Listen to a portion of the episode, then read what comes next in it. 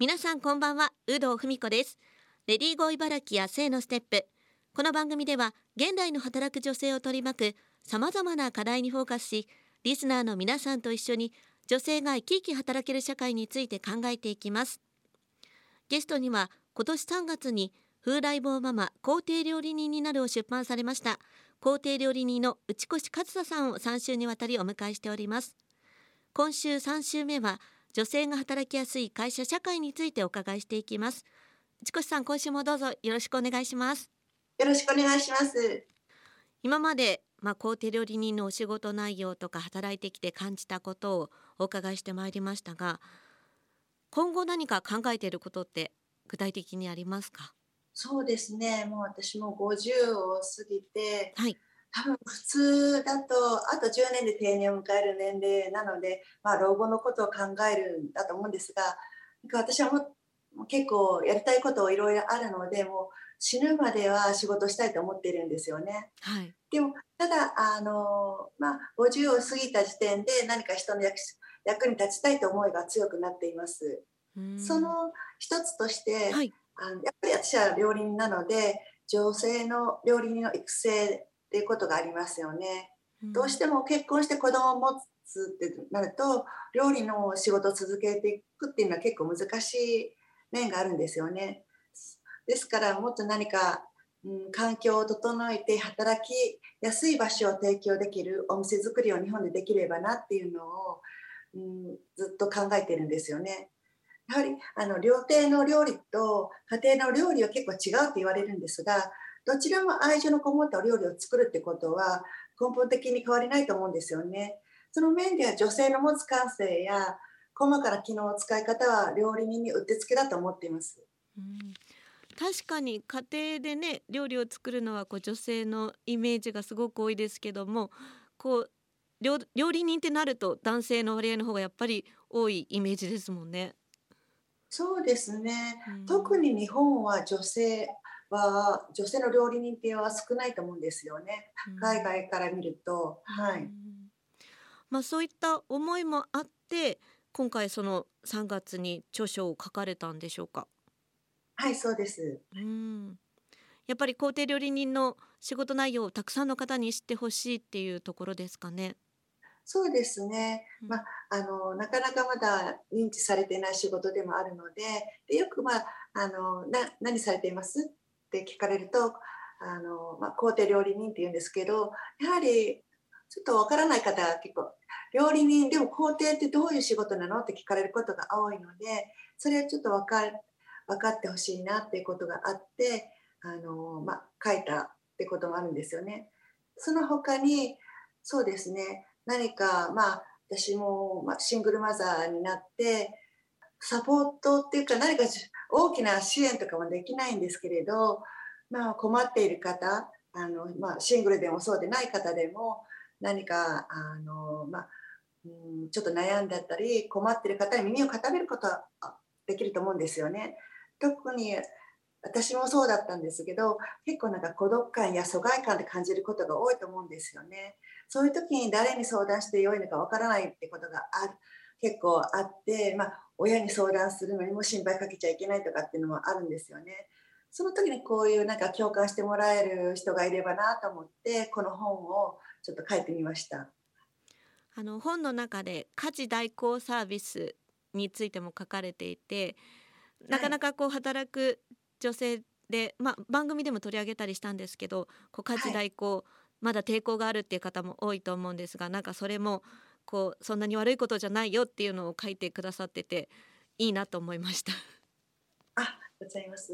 そうですね。あの海外にいるとそういう家事代行のエージェントっていうのはあの結構たくさんあるんですよね。はい、ハウスキーパーをやる人とか、うん、あと、えー、料理料理だけやってくれる代行の人っていう結構まあ共働きで働く方が多いのでまあ忙しいってこともあるのでそういう時にちょっとまああのそういう方がお手伝いに来たり料理をしてくれるっていうのはすごく助かると思うんですよね。どうしても日本だとなんかお手伝いさん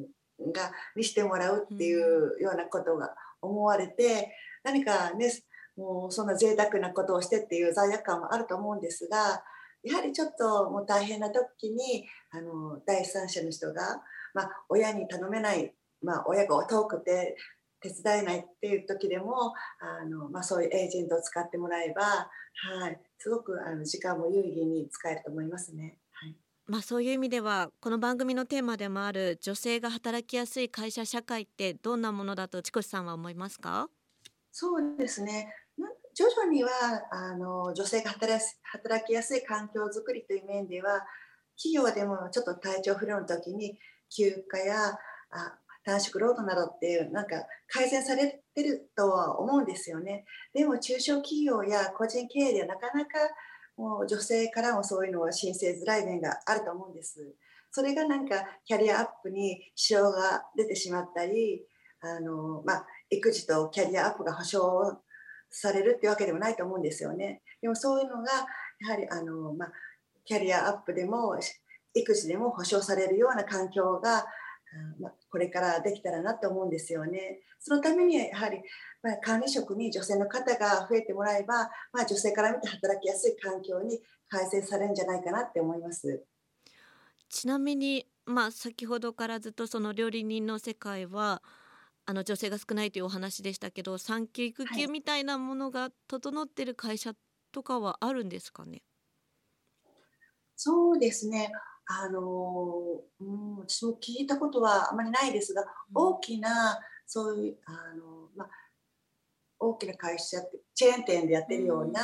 はい、会社ですとそういうのはあるあるところもありますがほとんどはやっぱり、まあ、個人経営とかになるとそこまでは人手不足といってもその環境を整えるっていうところまではまだ、はい、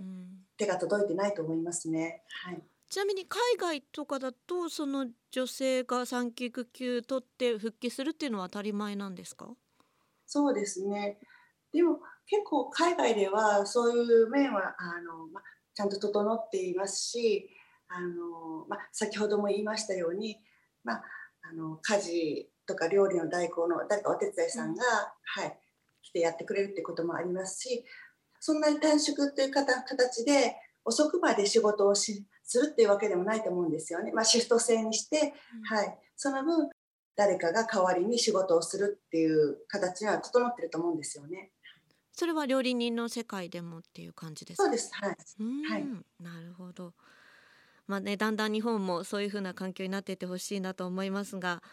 内越さんが明日を頑張ろうと思えるために工夫していることだったりとか、何かこうやる気スイッチ的なものってありますか？うん、なんか頑張ろうって言われるとすごいプレッシャーかかってしまうので、うん、もう最近は何か川の流れに身を任せっていう感じで、うん、そうですねやってるんですがもう一つの、まあ、私がやってる設営会食とかも終わると、はい、もうきっぱりもうそのことを忘れてしまうってもうようにはしてますね。でももうもう過去を切り離しても今日今日やった会食でいやこれはちょっとダメ悪かったなとかっていろいろ考えればきりがないのでもうそれはもう吹っ切ってもう今日終わった頑張ったっていうもうベストを尽くしたんだからよしって感じですよね。はい、それで一日終わるって感じにしてますね。じゃああんまり振り返らないようにしてるって感じですかね？そうですね。もう本当キリがなくなってしまうので、うん、それはもうしないようにはしてます。はい。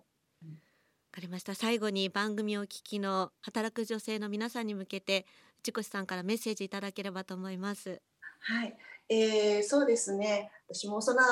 偉そうなことは言えないんですけどあの疲れ疲れている時は疲れたって言ってほしいですよね。それからできるできないにかかわらずこういうことをやってみたいと思ったことがあれば周囲の人にもそれをどんどん言ってほしいですよね。もうどこからチャンスが訪れてくるかわからないですからうん、私が大切にしていることは一つは縁っていうことがあるんですよね。もう良いことだけではなくて悪いことを巡ってくるのも何か縁なのかなって思ってそういう時はもうあの、まあ、休息が必要な時なんだなと思っていますね。うん、だからまああの休息もする時期も必要ですし、まあ、たくさん何か楽しいことをして幸せになってほしいっていうことが一番願いですね。そして自分が幸せになると他の人にも幸せにしたいって思いが強くなると思うので幸せのお裾分けをしてくださいっていうことですね。まずは自分が幸せになることが大事ってことですね。そうですね。で自分に自信を持ってほしいってことですね。皇帝料理人内越和沙さんに3週にわたりお話を伺いしましたモントリオールでのご活躍をお祈りしております内越さん素敵なお話ありがとうございましたありがとうございました